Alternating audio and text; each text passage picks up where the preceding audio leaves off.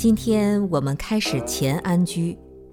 妙果寺的常住大众在安居期间可以诵经、听法、禅修、念佛、早晚课诵等。作为自修的法门，当然大家喜欢的还是天台止观，所以我们还要讲习天台四教仪。说来也巧，北宋从义大师曾在妙果寺宣讲天台四教仪。但他在妙果寺的著述《天台四教仪集解》被山家判为山外了。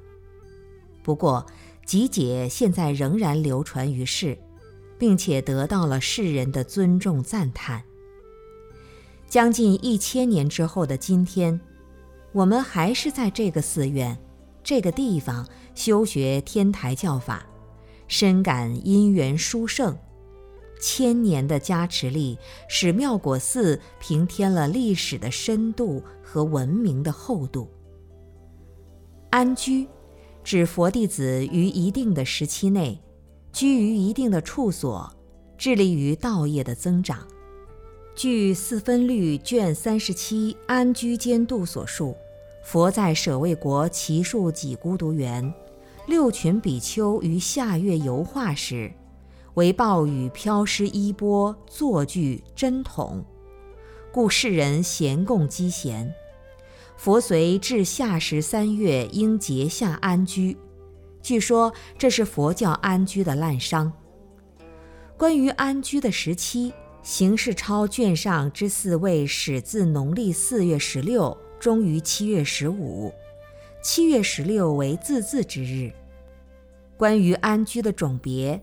有分为前安居、后安居两种，也有分为前安居、中安居、后安居等三类。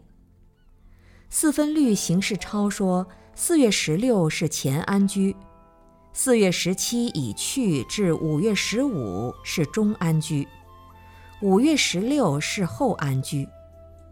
除前述下安居之外，西域一带还有东安居之制。《西域记》卷一云：“结霜那国，周迁四五百里，冬末春初淋雨相继，故此境以南，烂波以北，其国风土并多温疾。而诸僧徒以十二月十六日入安居，三月十五日解安居，斯乃聚其多语，亦是社教随时也。我们开始安居了。”但愿安行正道心常静，居住禅林梦异乡。